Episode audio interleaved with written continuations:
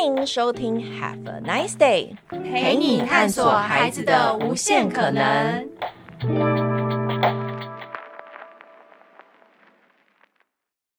本集节目是 Coco 老师的心理聊天室时间。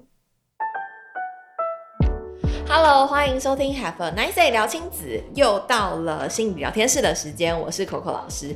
那这十二集节目呢，我们每一集会讨论孩子，也会讨论父母跟关系。那今天这一集呢，非常的有趣，因为我们邀请到了一位很特别的心理师，他不只是心理师，但是呢，还是要跟大家说，我们这十二集节目是跟同伴智商所所一起合作的，所以所有的心理师都来自于同伴，而同时之间在 Nice Day 上面。都买得到各种陪伴儿童的课程，而今天的心理师非常的有趣，因为呢，他是用魔术来陪伴孩子。我觉得这是一个非常非常有趣且不同，有别于我认识的心理师的样貌。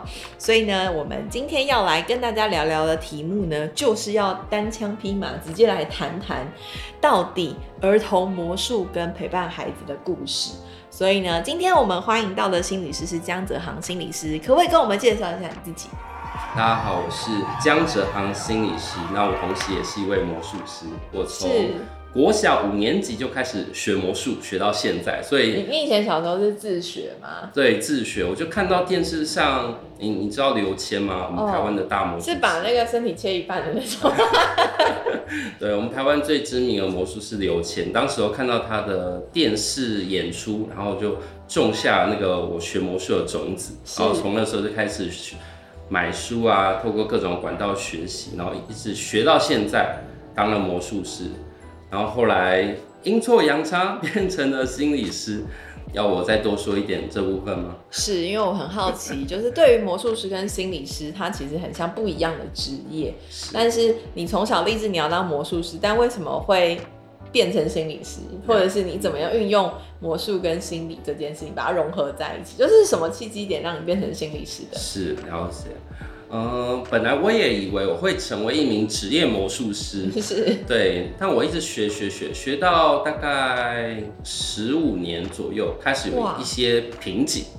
我觉得魔术好像带给人的那种欢笑很好，可是好像可以再多些什么的感觉。是，那那时候刚好我学了这一门专业——心理辅导、心理智商这个专业，那我就发现，哎，两者看似。不一样的东西，但它本质上有一些是相同的。嗯，因为他们很多东西都是跟触动到人内心的那个状态是有关的。魔术带给人那种很正能量的东西，那智商也是希望透过各种媒材、各种互动的方式，然后带人从这个低谷，然后慢慢走到一个比较正向的那个地方。嗯，所以我看到这两者的这个连接之后。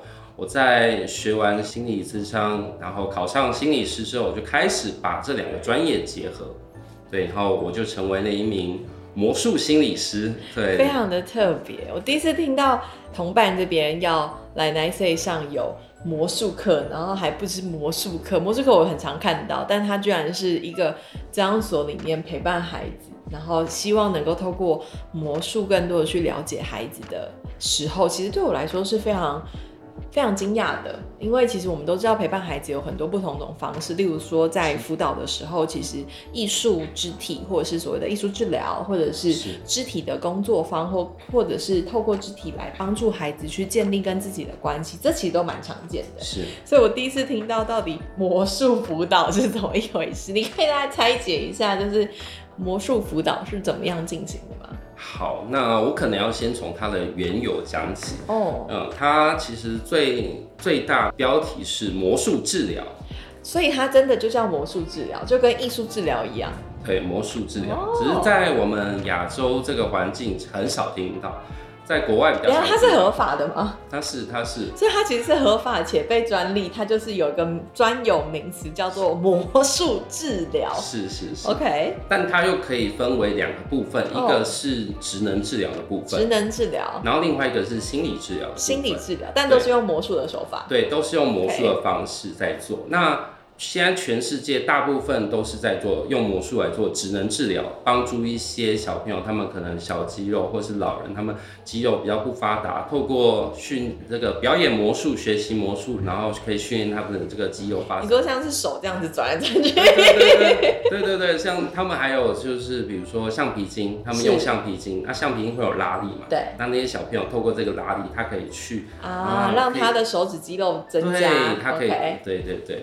那我是做心理治疗这一部分，那这个是比较少人在做的，哈，也比较少这个相关的资料，所以其实我们大概是慢慢从我们之前的实物经验，慢慢去研发出来属于台湾在这个魔术治疗里面的一种辅导或咨商的方式。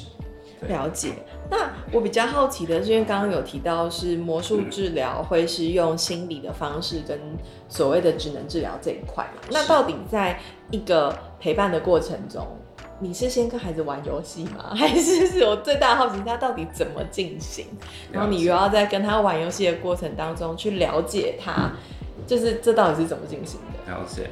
方式主要有两种，一种是个别嘛，然后，一种是团体。个别班或团体班，嗯，对对对。那我先说个别的好了。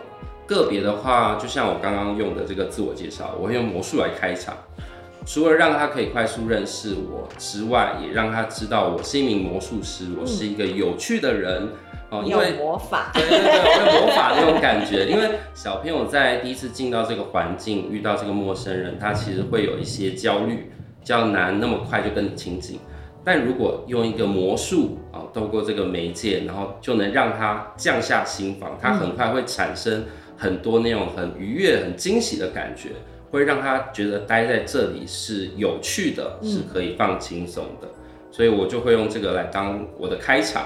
然后再来看接下来我们想要做点什么，我也不一定接下来都做魔术，我可能接下来做呃，我还会游戏治疗，所以我可能就跟儿童进行了游戏治疗。当然，如果他想看我变魔术，我也是会变哦，但魔术不会充满整个治疗的过程，我可能会适时的加进去，看什么时候需要，我为了什么目的而去加。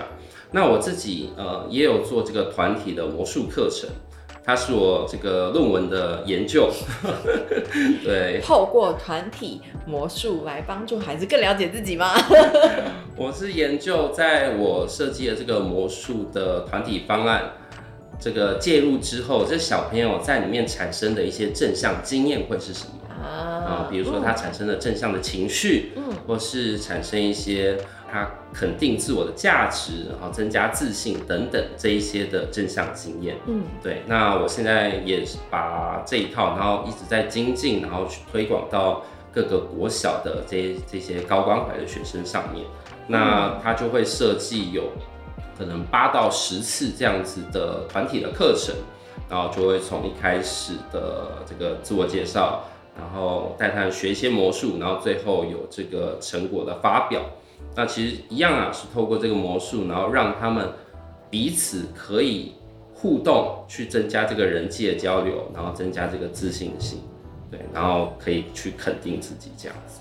好，那我比较好奇的是，因为刚刚其实有提到很多不同的呃所谓的陪伴及治疗的方式，例如说刚刚一直提到嘛，肢体啊、艺术啊、魔术等等。是。那我比较好奇的就是，像魔术治疗这样子的呃陪伴法。有没有比较适合怎么样类型或者是特质的小孩？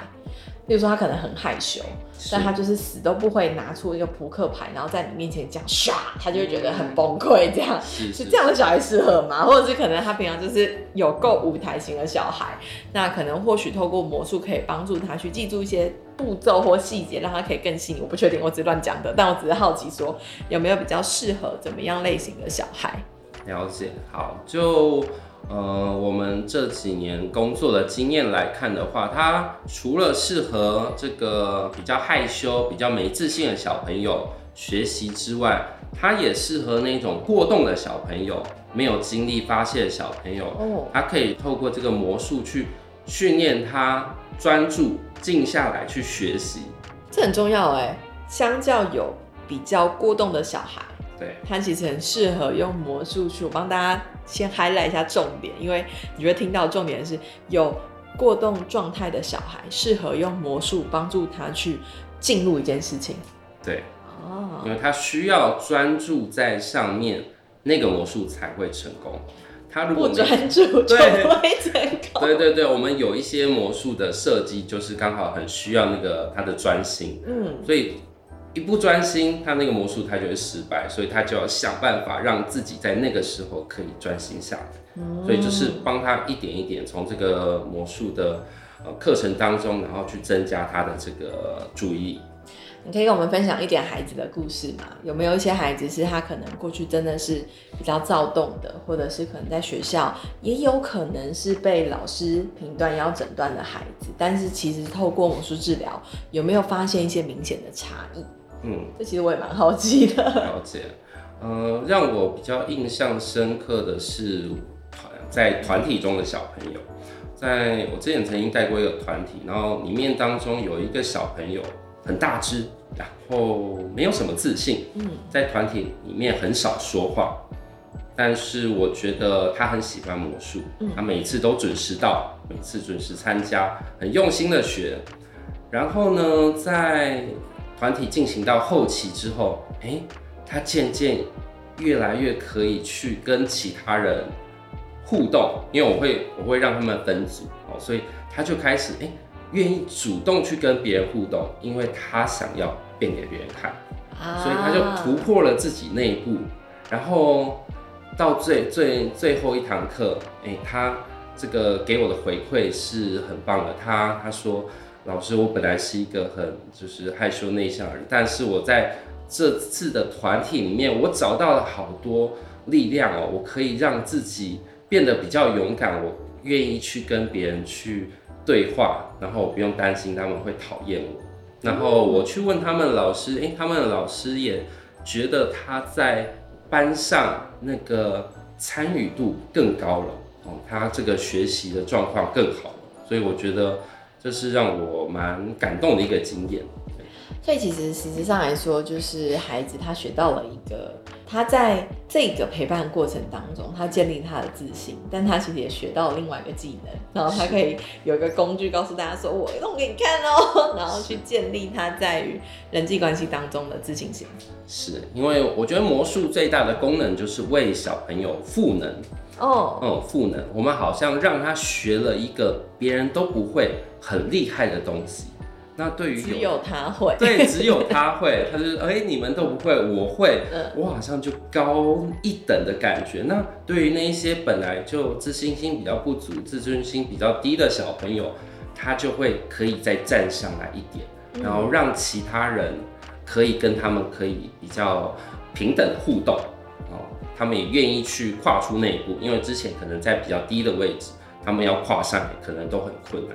但多了这个魔术这个技能之后，就让他们那个踩的位置可以再高一点。其实我觉得这很有趣，因为我们不断的在讲说，一个人他要有自信，他的自信会还是某些部分会回到他的能力，是什么事情让他有自信？所以其实魔术是一个我们给予孩子建立自信的一种方式。是。好，那我比较好奇的是，我觉得这个真的是也要问一下，因为我自己也很好奇。就是如果我们刚刚一直在提到说魔法很像是赋权给孩子的一个武器跟一个工具，好了，那到底就是治疗师，也就是您，到底在课程当中会怎么样观察孩子，以及在课后会怎么样跟家长分享你观察到孩子的事情？因为对我来说，我觉得游戏学习基本上就是玩游戏。可是对于家长来说，他就会很困惑，说啊，所以他到底状况有更好吗？有更怎么样吗？就是通常这样是会怎么样去跟父母做分享？好，如果是以个别的这个智商来说好了，嗯、那我可能就会特别去看小朋友的这个专心的程度，他可不可以仔细的来看这个表演？嗯、他可不可以尊重我的表演，在我表演的时候认真参与？不讲话，不打断，不乱碰我的东西，哦，这个跟我们人际的界限是有关系的。这个非常的重要，这些指标，所以你会用这些指标来看。OK。对对对。那因为魔术师，我们有自己的行规。嗯。我们学了魔术之后，我们有三条行规要遵守，一个是不能表演第二次啊。魔术不能表演第二次。对。因为第二次看就不神奇了，而且有可能被发现秘密。啊，第二个是不能先说你想要表演什么内容，不能说你要表演什么内容，对，不能说这个结果啊，因为如果说出来，大家就知道你要变什么。虽然可能还是神奇，但就没有那么神奇。就比如说，我现在跟你说，哎，我要变变出一只鸽子给你看哦，然后你就会有做好这个心理准备，然后啪，然后变出来。嗯，跟我什么都没跟你说，我就看着你，然后啪，变出一只鸽子，那个感觉是不一样，不太一样的。对，你第二次应该会比较惊吓。嗯，对对对。然后第三个就是绝对不能透露魔术的秘密。啊、嗯，所以他必须在学习完之后，他觉得高人一等，但他也需要去守护这个秘密，因为这个秘密当其他人知道之后，他就不哭了，他，他就不哭了，他他就会从那个位置掉下来，神坛掉落。对，所以他得去好好稳住他那个位置。但小朋友很喜欢分享秘密，我跟你说，这就是这样变的，我也会。对对对，对，他就觉得哇，那个反正我我高人一等嘛，嗯、那我跟你跟你讲没有关系。那我们就是看，如果这个小朋友他可以去遵守这个这这些规则的话，嗯、他也是去设立一条人际的界限。嗯，是别人可能会问说，哎、欸，你教我吗？我想要知道你教我。但他如果他可以守这个人际界限，不被他影响的话，他就可以说，哦，虽然我很想告诉你，但是我们老师说不行说，这个魔术的秘密是很重要的。那我觉得他在这个人际界限上就财务，就不会在比如说长大之后跟人在互动当中，很会被他人的一些语言牵着这个鼻子走，就是人家想要他做什么，他就会做什么，他可以设立出一一个清楚的界限，让其他人知道。我觉得这对小朋友来说是蛮重要，也是需要好好学习的部分。这样子。嗯，那我觉得很有趣的事情，像刚刚提到的，就是你透过了一些更大的原则。跟更大的框架，例如说，身为一个魔术师应该要有的原则，其实它很大，对，对孩子来说很遥远，对。但是你就透过这些够大的原则，让他去看看他是不是可以 follow，而且成为那个保守秘密然后，是他也进入了这个情境里面的人，而去规范他的能力，去规范他的行为，或者是去关心他是不是在这些事情上能够在我们安排的路径里面走。对，哦，所以其实。照我听起来，我就觉得魔术它真的很像是一个辅助的工具。是是是。那我比较好奇哦，就是有没有家长质疑过你？有说老师，你这个真的是可以陪伴我的小孩吗？这一题没有在访纲上，纯粹好奇，或是你都是怎么样回应这些家长？了解，因为毕竟对他们来说是陌生的。嗯、是是是，可能有一些家长就觉得，那你就是在教魔术玩魔术啊，那跟外面魔术师有什么不一样？嗯或是当我们在做游戏治疗的时候，将来也会说，哎、欸，那你们就是、玩游戏，对啊，就是陪玩的人嘛，那我也可以陪玩啊。嗯、但那些家长其实做不到。对，就是我们除了在这个的确是玩或是学习魔术，是，但是我们在里面，我们很清楚我们现在是在做什么。我们是在训练他的专注力吗？嗯，还是在赋能给他，还是在评估他自己的这个。呃，状态，他的状态、他的逻辑啊、思考啊等等的，所以我们在里面其实会做很多的事情。那当我们可以把这些跟家长说之后，他们就可以比较容易理解。